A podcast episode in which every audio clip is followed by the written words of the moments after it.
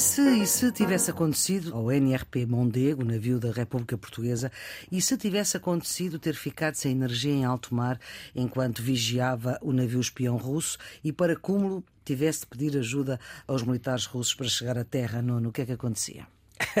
não chegava a pedir auxílio então, ao então, navio russo. Então. Haveria outros, certamente. Não, mas eu sei. Em alto mar é, é quem lá está. Claro, claro. Não, mas eu acho que em relação a esta questão, a perícia técnica que certamente a Marinha, a Direção-Geral dos Navios, vai fazer ou está a fazer, é importante e agora, depois disto, ainda mais importante, não Sim. é? Porque do ponto de vista da opinião pública isto tem impacto para se perceber, digamos, se há uh, agravantes ou se há, pelo contrário, neste caso, atenuantes em relação aos militares não, que recusaram. Um ou se há um comandante que não sabe qual é o estado do navio. Oh, isso de toda a maneira, eu acho que nós devemos distinguir, hum. independentemente disto, não é? Certo. Devemos distinguir o que é a questão disciplinar do que é a questão do estado do material das Forças Armadas Portuguesas, que é uma questão muito importante. Eu tenho dito, e tenho dito publicamente, aliás, outro dia disse, hoje estava, eh, numa sessão em que estava o Presidente da República e a Ministra da Defesa. Eh, no seu é, livro sobre as políticas de defesa que, que, que é, coordenou conjuntamente com a Ministra? Que é este o momento para Portugal cumprir o compromisso internacional que tem de investir 2% do PIB nas suas Forças Armadas. E é este o momento porque estamos num contexto de guerra, porque a opinião pública compreende perfeitamente a necessidade de ter material militar a funcionar e porque está sensibilizada certo. para isso. Mas agora a questão aqui é outra. A afinal o navio não estava em condições. Ah, não sabemos, isso eu não sei, não posso dizer se, está, bom, se não estava em condições. É isso que eu estou a dizer. A questão que vai ter ser uh, esclarecida pela, enfim, pela inspeção, hum. se estava ou não estava, e nesta altura não é o mesmo que na altura anterior. Quer dizer, é preciso que nós esperemos com tranquilidade e com serenidade o resultado da inspeção. Agora, a questão para mim parece fundamental é a questão do estado do material. E não é só do navio Mondego, é de todo o material. As despesas militares são normalmente distribuídas em três itens. É assim, por exemplo, no orçamento, que é o pessoal, o investimento e a operação e manutenção. Manutenção, sim. O pessoal não se pode mexer, porque são os ordenados, os vencimentos que se têm que pagar. A única maneira é reduzir os efetivos, o que também não pode ser, face às hum. missões que são precisas. Ponto 1. Um. O investimento é normalmente a modernização. E isso não só, mas sobretudo faz-se através das leis de programação militar. Qual é, digamos, a área que é mais prejudicada normalmente? É a operação e manutenção.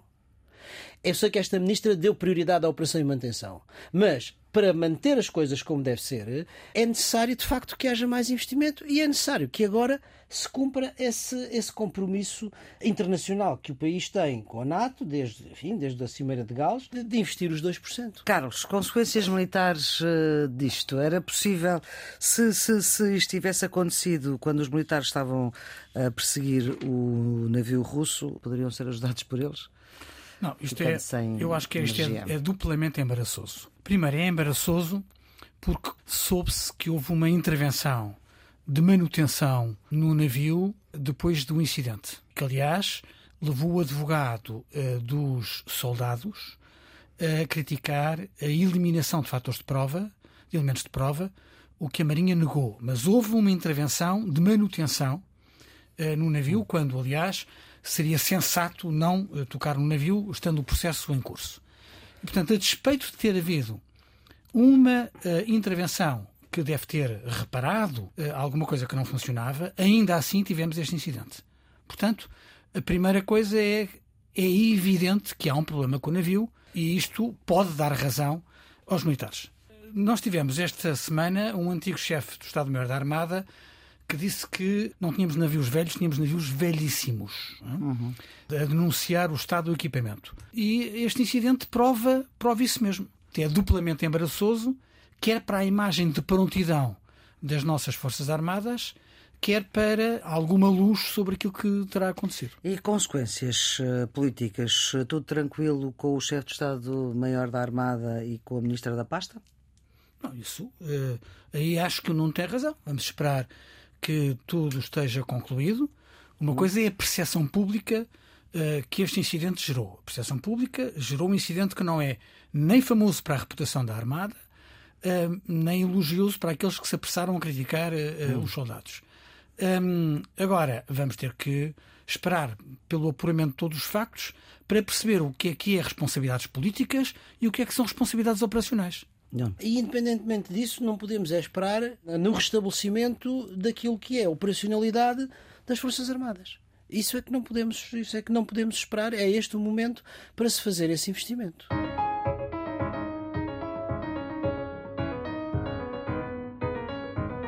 Geometria Variável, edição número 122, com Nuno Severino Teixeira, antigo Ministro da Defesa e da Administração Interna do Governo PS, e Carlos Coelho, antigo Eurodeputado do PSD, são os residentes fixos deste programa que pretende reter aquilo que de mais significativo se passou na semana, e esta semana não podemos ignorar o que se passou na comunidade ismaelita, que vive em Portugal, neste caso em Lisboa, segundo as informações que temos enquanto gravamos, o ouvinte sabe que este programa é gravado, ter-se-á tratado de um surto psicótico, dizem os manuais de medicina, muito resumidamente, é uma descompensação, de um, é um transtorno mental que se pode manifestar repentinamente de um refugiado afegão ao abrigo de um acordo com a União Europeia entre Portugal e a Grécia e que tinha problemas mentais, matou duas mulheres com uma faca que tinha trazido de casa, onde vivia com três filhos menores. A mulher tinha morrido num campo de refugiados. Uma das vítimas era sua professora e estava a ajudar na sua sua naturalização. A polícia atuou de pronto, o homem foi baleado, está a recuperar num hospital público em Lisboa e agora, politicamente, como é que se analisa uh, a forma como este caso foi tratado, Carlos? Politicamente temos que sublinhar a prontidão da resposta policial. Uh, muitas vezes, quando se criticam as forças de segurança por não aparecerem a tempo, uh, aqui a resposta foi atempada e foi proporcional. Uh, neutralizaram a ameaça, um, e, sob esse ponto de vista, uh, parabéns aos agentes uh, da segurança que uh, intervieram na, no local. Um, depois, de uma forma geral, eu acho que as reações foram muito equilibradas, com exceção do Chega, que fez um aproveitamento que eu acho abjecto daquilo que aconteceu. pagar na tragédia para retirar dividendos políticos. Que é Mas algo... dividendos políticos de quê? De achar que isto é um problema que tem que ver com a imigração? Sim, com certeza. Foi hum. isso foi isso que André Ventura veio dizer. É? Eu devo dizer que fiquei muito satisfeito com as declarações que vi, quer de Maria Balseiro Lopes, que é a minha uhum. amiga e a vice-presidente do PSD, que foi clara ao denunciar aquilo que é um discurso que apenas quer acicatar ódios e tirar proveito político de uma tragédia, quer o resultado do debate em que participou. Sim, Ventura disse que havia sangue nas mãos do governo António Costa. Não, é uma coisa uma coisa que é miserável, acho que foi hum. o, o adjetivo da Maria Balcer Lopes e que, eu, e que eu sublinho. E as declarações do Soares, que está já do PSD, num debate na televisão, em que tornou evidente uh, a denúncia deste aproveitamento político da, do Chega relativamente a esta tragédia. E o Carlos queria ouvir eh, o Mai, o Ministro da Administração Interna no Parlamento? Eu acho que uh, há, como disse. Luís é que o PSD votou a favor. Luís Montenegro da sua ida ao Parlamento para falar disto. Luís Montenegro, como Luís Montenegro, do Chega. Luís Montenegro disse, e eu acho que bem, que era necessário esclarecer uh, isto em todas as suas dimensões. E eu concordo com exatamente com, com o que ele disse. Ele disse até para afastar cenários que pretendem envolver a criminalidade mais violenta ou possam ter contacto com qualquer atividade terrorista. Uhum. Sim, mas este foi um pedido do Chega e o Chega, como o Carlos disse, eh, classificou esta questão desta forma. Sim, um... mas uma coisa é não estar solidário e denunciar a tentativa de aproveitamento político de uma tragédia e, portanto, criticar declarações. Outra coisa é evitar ou bloquear que os membros do governo vão ao Parlamento dar explicações. Quem tem feito isso sistematicamente, eu acho mal, é o Partido Socialista. Agora, não se conte com o PSD para impedir os membros do governo dar explicações ao Parlamento. Nuno, neste contexto e da forma como foi feito este pedido, fazia sentido que o Ministro da Administração Interna, José Luís Carneiro, fosse ao Parlamento? Eu vou responder-lhe essa pergunta. Mas deixe-me começar pelo princípio dizer trata-se aqui de uma tragédia, mas uma tragédia próxima uma tragédia próxima de todos nós, porque a comunidade ismaelita é uma, é uma comunidade muito bem integrada na sociedade portuguesa, muitos são portugueses, bem uhum. entendido, presta um serviço social. As duas, as duas mulheres é, muçulmanas sim, que morreram são sim, portuguesas. É, são portuguesas. Uma das raparigas foi nossa aluna no curso de Ciência Política da, da Universidade de Alva. Portanto, toca-nos muito particularmente. Bom, uhum. eu já, obviamente, dei pessoalmente os sentimentos à, ao líder da comunidade, o vendedor Nazim Ahmad, mas queria também dizê-lo publicamente e, e, às famílias das vítimas. Agora, deveria ou não o, o ministro José Luís Carneiro ir. Eu penso que o ministro José Luís Carneiro não tinha qualquer problema em esclarecer o que quer que fosse. Ele, porque aliás, as, coisas, disse porque as coisas estão muito esclarecidas. Agora, a votação relativamente ao pedido do Chega, que tem quatro vezes no seu texto a palavra terrorista, depois de se saber claramente que não tem nada a ver com isso, era caucionar a posição do Chega de aproveitamento político de uma tragédia humana. E é isso que eu acho que não deve ser feito e é por isso que eu acho que deve ser recusada. E vi com surpresa e alguma tristeza a posição do PSD, digo com, com clareza. Agora, estou de acordo com o Carlos que, em geral, não só as forças de segurança, mas também a sociedade portuguesa reagiu muitíssimo bem, de uma forma hum. muito positiva. As forças de segurança, porque a PSP agiu não só imediatamente, mas como o Carlos disse, com proporcionalidade. É preciso dizer que numa situação de grande tensão como aquela em que havia um assassinato, o polícia teve o sangue frio e o profissionalismo de neutralizar o atacante sem o abater. Uhum. E isto não é pouco. Certo. certo. Tirando para os pés ou para as pernas. Sim, para as pernas. Se calhar isso fosse noutro sítio qualquer. Se fosse na América. Claramente. Claro. Segundo, a Polícia Judiciária, com uma grande celeridade e com o profissionalismo que todos lhe conhecemos, contextualizou as coisas, uhum. despistou tudo o que tinha a despistar e ficámos a saber que não há vestígios de terrorismo, que não há vestígios de radicalização uhum. da pessoa, que não há vestígios de questões religiosas uhum. e que se trata, como a Maria Flor disse... Que a chamada teve que ver com um problema burocrático, digamos assim. Burocrático, não... da sua vida familiar, uhum. um caso individual, de surto psicótico, enfim, tem a ver com a situação complexa, enfim, da vida de um refugiado, não é? E, portanto, isso também tem que ser ser tomada em consideração. A sociedade portuguesa, eu acho, também respondeu muito bem, quer dizer, com prudência, com moderação, não se precipitou a acusar na opinião pública e, portanto, isso é muito positivo. E tanto mais positivo quanto isto não é habitual na nossa sociedade. Isto é a primeira vez que acontece na nossa, na nossa sociedade. O que é que é condenável aqui? O que é condenável aqui é o aproveitamento político da tragédia para capitalizar interesses que são partidários. E é isso que é absolutamente inaceitável. Eu concordo com a palavra da Margarida Balseiro. Isto é miserável. E nós não podemos pactuar com isso. Eu acho que, apesar de tudo, no fim do dia da tragédia, isto foi uma derrota para o Chega. Foi uma derrota para o Chega porque o Chega viu, viu-se absolutamente sozinho, condenado por todos e, em particular, pelo próprio Presidente da República, não é? Enfim, agora há um problema que nós devemos discutir. E se calhar aqui nos próximos, nos próximos programas, que é, com serenidade, com hum. tranquilidade, de separar com muita clareza os conceitos que o Chega tem querido misturar que é o conceito de imigração, que é uma coisa, e o conceito de segurança, que é outra. São duas coisas diferentes. Outra coisa ainda, o conceito de refugiado e o conceito de imigrante. Certo. Que são duas coisas completamente uhum. diferentes e que devem ter tratamentos diferentes. E ele era refugiado, não era imigrante. Ele é refugiado, não é uhum. imigrante. E, os e refugiados... é refugiado ao abrigo de um acordo Portugal na União Europeia com a Grécia. Portanto, Portugal-Grécia diretamente. Sim, exatamente. E que vem um percurso de um país eh, em guerra tomado pelos talibã, que foge, a quem, a, a quem é viúva menores, numa situação trágica em que a mulher morre num incêndio. Todas essas condições de contexto de um refugiado têm que, ser, têm que ser consideradas. E eu acho que nós, em Portugal, temos que ter esse debate e a sociedade portuguesa em geral e os responsáveis políticos em particular têm que olhar para essas situações.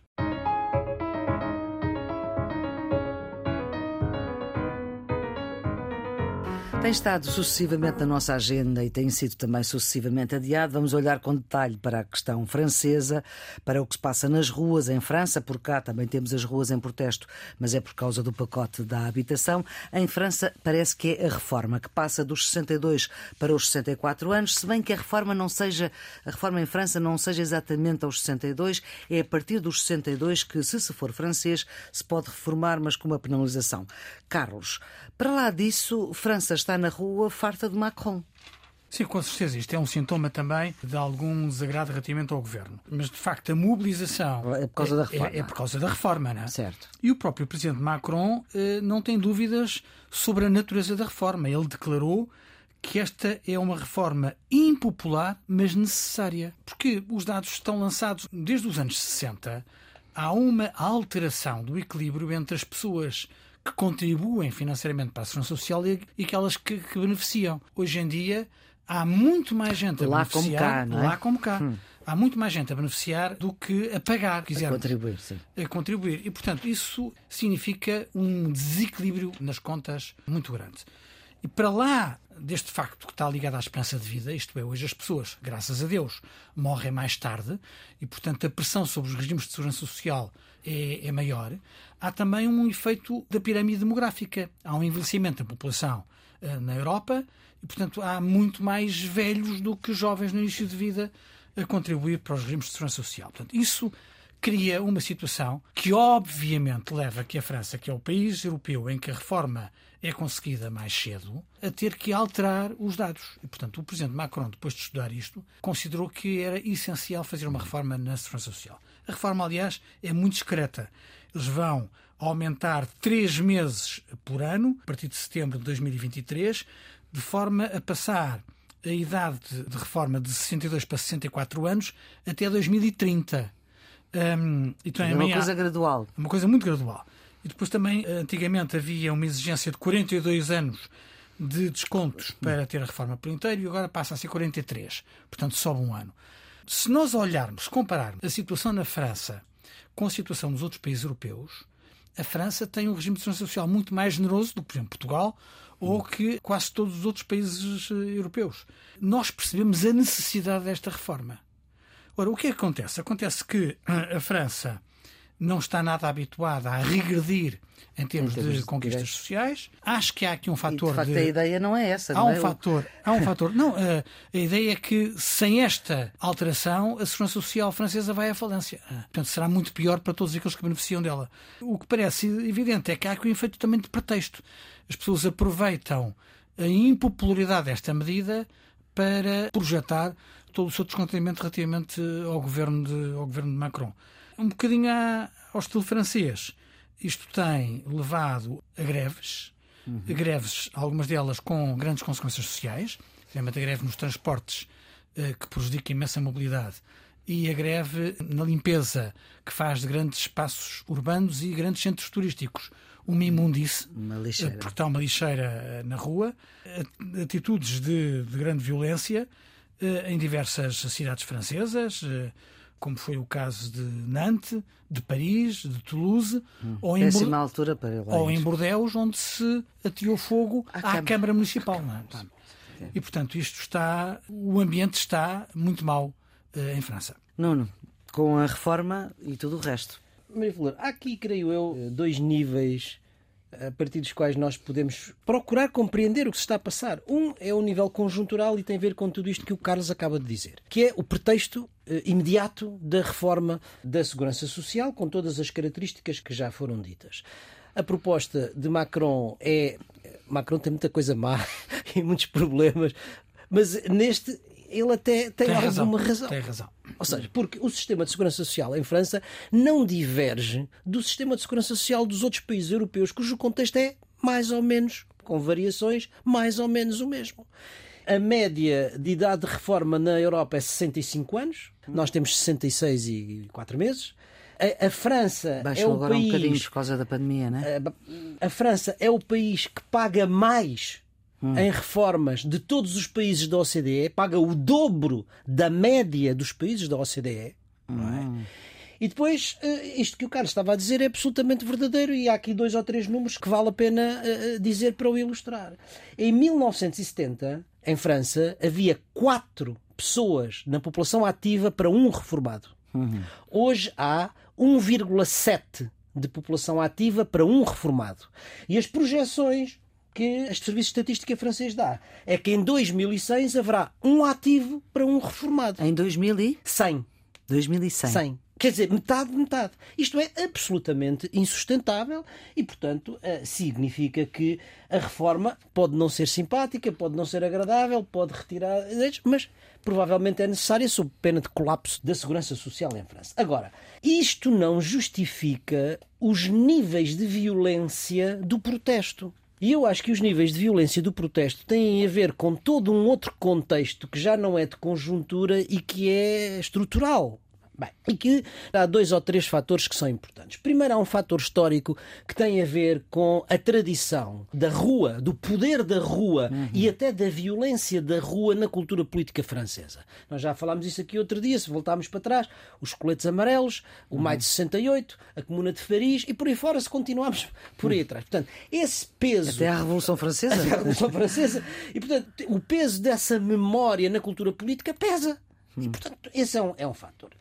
Depois eu acho que há aqui um fator também de natureza social, que embora seja de menor uh, dimensão, de, de duração, tem também alguma influência nisto e que é a crise social que se está a verificar em França e a degradação progressiva de algumas estruturas que eram fortes, de algumas instituições que eram fortes e que enquadravam o protesto à hum. esquerda e à direita. Ou seja, os sindicatos. Estamos a ver, os sindicatos tradicionais estão em perda perante sindicatos. Bem, nós também temos alguma coisa disso, Sim. não é? Sindicatos mais radicais. A vida política está a transformar-se. O Partido Comunista, o peso do Partido Comunista é muito menor e à direita a Igreja Católica, não esqueçamos. Não é? Portanto, a perda de influência destes mecanismos sociais de controle do protesto ou de enquadramento do protesto pesam. Isto, obviamente, dá um espaço muito maior às redes sociais, aos movimentos inorgânicos, a tudo isso. E aos radicalismos. E aos radicalismos, claro, uma coisa está ligada sim, à outra, sim. não é? é? é? impressionante ver na França Mélenchon de braço dado com Marine Le Pen. Oh, mas é esse o terceiro ponto que eu queria chamar a atenção, que é a crise do sistema de partidos tradicional. Que permite uma coisa dessas. Que dá origem uhum. a quê? Aquilo que nós temos falado aqui muitas vezes, que é a erosão do centro político, apesar da uhum. sobrevivência de Macron, mas a quebra dos partidos tradicionais, do Partido Socialista mais à esquerda, uhum. obviamente do Partido Comunista que já falámos, os republicanos egoístas à direita e a emergência de dois polos cada vez mais fortes à direita e à esquerda. A França insubmissa e a Marine Le Pen. Portanto, tem todos os condimentos para agravar aquilo que para mim é o mais preocupante em tudo isto, que é a crise da democracia representativa. Ou seja, é valorizar a rua e o poder da rua contra o voto legítimo dos cidadãos. Uhum. É isso que eu acho que é preocupante nisto tudo. Uhum. Também na rua estão os israelitas a protestar contra Benjamin Netanyahu, o primeiro-ministro, que parece estar a querer alterar aquilo que a Revolução Francesa trouxe ao Estado de Direito, que é a separação de poderes. Em causa estão três projetos de lei que esvaziam o poder judicial e colocam os tribunais sob controlo do governo liderado por Netanyahu. As propostas foram aprovadas no Parlamento, foram uh, talhadas para permitir a entrada no governo de personalidades políticas condenadas por crimes fiscais e para controlar deliberações judiciais. Já se demitiu o ministro, o ministro da Defesa, Joe Biden, o presidente norte-americano, veio dizer que está preocupado e Netanyahu diz que agradece, mas que não se meta. Nuno, o governo israelita é uma coligação de seis partidos, portanto, uh, fraquinha essa coligação. Uh, sim, mas uh, não é uma coligação qualquer, é uma coligação que junta todos os partidos mais radicais à direita, incluídos os partidos religiosos, não é? Uhum e que, portanto, eh, pressiona o próprio Primeiro-Ministro e o seu partido, o Likud, para radicalizar a situação. A Maria Flor descreveu claramente o que está em causa, quer dizer, é um conjunto de propostas de lei que afetam diretamente a independência do Poder Judicial em relação ao, ao Executivo, eh, minam a credibilidade do Estado de Direito e da democracia em Israel. É a maior crise da democracia nos 75 anos da vida de Israel. Quais são os três pontos? São a questão do Parlamento poder promulgar leis que são vetadas pelo Tribunal, portanto, é a chamada cláusula da anulação. Em segundo lugar, a forma de nomeação dos juízes. Eram nove até aqui, divididos por quatro instituições: o Parlamento, o Governo, os advogados e o próprio Tribunal. Passaria a onze, mas em que seis são nomeados pelo Governo. Portanto, depois, maioria do Governo? Exatamente, maioria do Governo. E depois o fim da competência do, do Tribunal, do Supremo Tribunal, para desqualificar os membros do Governo. Hum. Agora, o que é que é mais grave no meio de tudo isto? É que o Parlamento possa tomar as decisões por maioria simples. Mas como no Parlamento a coligação tem 64 deputados e o Parlamento tem um total de 120, isso uhum. significa que o governo, da maioria, poderá controlar o, o Poder Judicial. Tem maioria absoluta, exatamente. Maioria absoluta. E, portanto, isto está a provocar a, a maior crise. Vale a pena dizer uma coisa não existe Tribunal Constitucional. Portanto, o próprio Supremo Tribunal tem as funções de um Tribunal Constitucional, o que lhe dá ainda maior, maior importância. Nós imaginemos cá o que é que seria se o Parlamento, com qualquer maioria, pudesse pôr em causa uma decisão do Tribunal Constitucional. Seria. E ao Carme Trindade. Carme Trindade. E bem, e bem. Carlos. Eu acho que está tudo dito sobre o que é que está em causa. Eu concordo com aquilo que o Nuno disse, é a maior ameaça à democracia, porque é a destruição do Estado de Direito em Israel. É a tentativa de controlar o poder judicial. Passa a ser o governo a nomear os juízes do Supremo, passa uh, o Supremo a não ter a capacidade de considerar uma lei inconstitucional, enfim, constitucional, eles não têm uma Constituição escrita, mas uhum. têm um conjunto de leis básicas, é, como lhes chamam, o que significa que basta 61 deputados para derrogar uma decisão do Supremo Tribunal. E aquilo que parece que é mais importante para Bibi, como uhum. é conhecido o primeiro-ministro de Israel, é o facto de eh, já não a ser o Tribunal a, a poder desqualificar os membros do governo, isto é, iniciar processos criminais, passa a ser o próprio governo a fazer isso, ou por decisão do Primeiro-Ministro, ou por uma decisão de três quartos dos membros do governo. Portanto, ele julgava-se assim em causa própria. Si própria Quais são as consequências disto? A primeira consequência parece ser dar alguma segurança a Bibi, a Benjamin Netanyahu. Porquê? Porque ele está a ser julgado por acusações de suborno, de fraude e de quebra de confiança, esta capacidade de mandar no Poder Judicial dá mais tranquilidade aos processos em que ele está avisado. E se o Tribunal deixar de ter a capacidade de o condenar, passar a ser ele próprio ou o governo que é nomeado por ele, então ele passa a ser intocável uhum. uh, no sistema uh, político uh, israelita. Depois, eh, nesta coligação, há uma grande componente de partidos de extrema-direita de natureza religiosa. E, portanto, estes partidos radicais religiosos têm uma agenda própria, designadamente uma agenda anti-árabe. Um dos contrapesos que têm sido mais persistentes na sociedade israelita contra o alargamento dos assentamentos em territórios palestinianos tem sido exatamente o Supremo Tribunal. Com a capacidade demandar nos tribunais esta inibição jurídica deixa de funcionar uhum. e, portanto, pode valer a lei do mais forte e, portanto, Sim. fazerem o que quiserem uh, daqueles, daqueles territórios. Há muitos que já comparam aquilo que está a fazer com Israel com o que aconteceu na Hungria e na Polónia, dizendo que não é só o sistema judicial que vai ser alterado, mas que uh, esta maioria vai alterar as leis eleitorais e outras leis básicas que têm a ver com os direitos humanos uh, fundamentais, com os direitos, liberdades e garantias. E, portanto, nós estamos perante um conjunto de ameaças à vivência democrática em Israel. Eu acho que Bibi tem a consciência disso, porque uhum. na sua declaração, em que suspende o processo. Pois aliás, ele suspendeu, exatamente. Ele suspendeu. Ele não anulou. Ele suspendeu a pedido do Presidente da República. O Presidente da República fez um apelo público às uhum. forças para suspender. E ele, tanto quanto sei à data de hoje, anunciou a demissão do Ministro da Defesa, porque o Ministro da Defesa criticou, mas não a acionou. Portanto, não há nenhum documento assinado a dizer o Ministro da Defesa, até há poucas horas, ainda estava no exercício de funções. Vamos ver né, o que é que isto vai dar. Para já suspendeu. Há muita gente em Israel que diz que ele não vai voltar atrás e que isto é mesmo para fazer. Uh, podem suavizar um bocadinho os contornos, mas, mas, é que, fazer. mas é para fazer. E há quem considere que uh, ele pode mesmo voltar atrás, porque ele faz uma declaração muito interessante. Ele, quando suspende, diz quer evitar uma guerra civil em Israel. Portanto, ele tem a noção da contestação social que está a representar. De acordo com observadores independentes, a última grande mobilização na rua foram mais de meio milhão de pessoas. Ah, e isto tem consequências na defesa, como aliás o Ministro da Defesa disse. Uhum. Por grande parte dos contestatários são pessoas ligadas às Forças Armadas.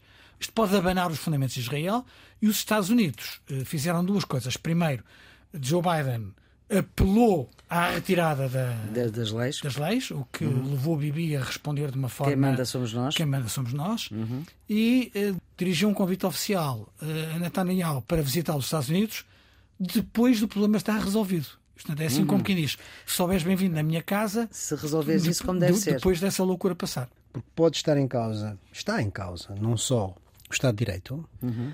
mas pode estar em causa a segurança do próprio país. Pois. Porquê? Por isso é que a relação com os Estados Unidos aí também é muito importante. E com as Forças Armadas. Hum. E com as Forças Armadas. Porque os protestos eh, de rua têm a dimensão que o Carlos já disse. Pela primeira vez na história de Israel houve uma greve geral. E mais uma coisa que não é propriamente uma brincadeira. As embaixadas fecharam e os militares recusam-se a comparecer aos quartéis. Ou seja, a diplomacia e as Forças Armadas, os dois instrumentos da ação externa do Estado, estão contra isto. No dia da greve geral, as embaixadas fecharam. Uhum. E muitos dos militares, para além dos militares que já estão uh, uh, retirados, não é? Os próprios militares uh, no ativo recusaram-se a comparecer aos quartéis. Algumas Isto... embaixadas fecharam porque os funcionários fizeram greve. Exatamente. Outras fecharam por razões de segurança com receio de reações mais musculadas. Mas embaixadas fazerem greve é daquelas coisas não se costuma ver. Não, não é por isso que eu digo que isto dá, dá um pouco a dimensão, digamos, da, da gravidade, uhum. da gravidade não, é, é, do, é por isso que Bibi fala em guerra civil. Do é? problema. É está a dividir os israelitas. Isto, nas Forças Armadas, tem muita importância e é por isso que o Ministro da Defesa, apesar de ser da coligação, não é? Tem uma compreensão, com certeza, mais apurada do estado uhum. das Forças Armadas. Porque há aqui uma coisa que provavelmente enfim, nem todos estão muito familiarizados, mas há uma grande divisão no interior da comunidade judaica entre aqueles que são os judeus ortodoxos religiosos e, e a outra população. Uhum. E que os, os judeus ortodoxos radicais não fazem serviço militar. Também não pagam impostos, de resto. Portanto, rezam e procriam. Uhum. E uh, uh, os cidadãos comuns fazem a tropa. E são a base das Forças Armadas de Israel. E, portanto, há também essa consciência por parte do Ministro da Defesa do mal-estar que isso provoca no interior das Forças Armadas, que são a garantia da independência e da soberania de Israel, que vive, digamos, num contexto estratégico regional que é aquele que nós, que nós sabemos.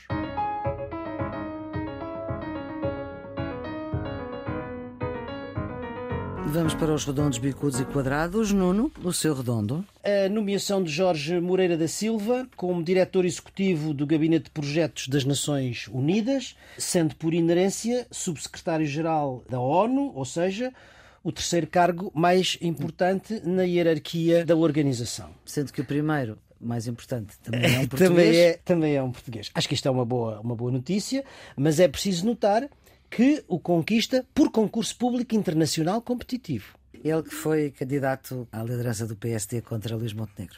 Quando falámos aqui, no tempo da corrida, à liderança do partido, eu chamei a atenção para a diferença entre os perfis dos candidatos e a visão, a preparação e a qualificação do Jorge Moreira da Silva, relativamente ao outro candidato. Como é óbvio, os skills que são exigidos para ser líder de um partido, enfim, as competências que são exigidas para ser líder de um partido, são não são as mesmas hum. para ser dirigente de uma organização internacional. Em todo o caso, não deixamos de notar que, não tendo servido para líder do PSD, líder de um partido de um, de um pequeno país, serve para ser o número 3 da maior organização internacional do mundo.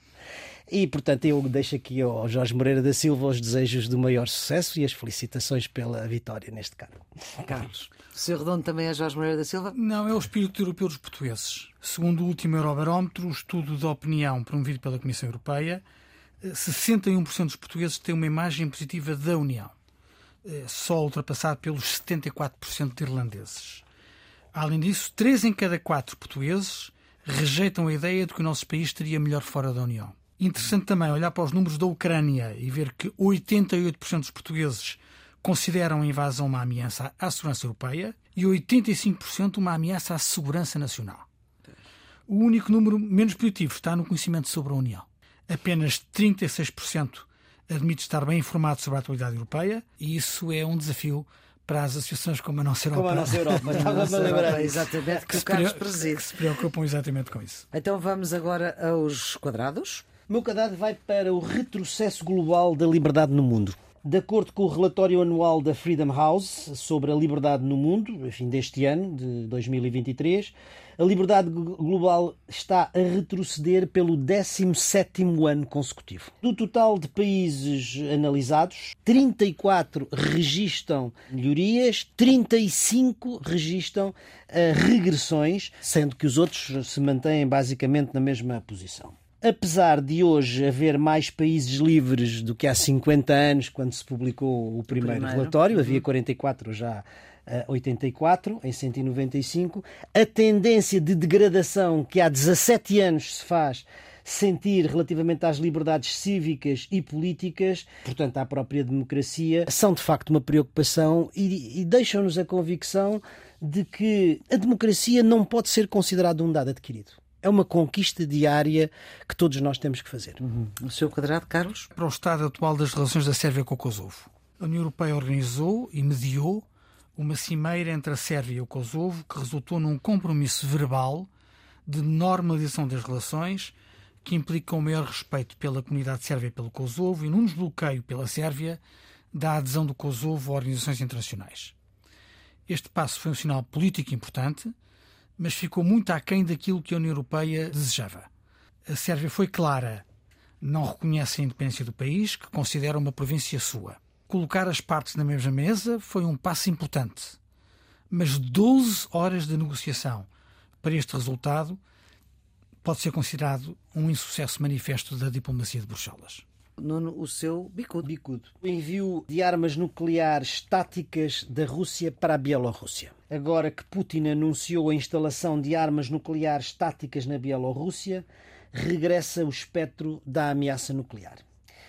Embora a maioria dos analistas militares considerem que o emprego de armas nucleares é improvável, isso não significa que seja impossível.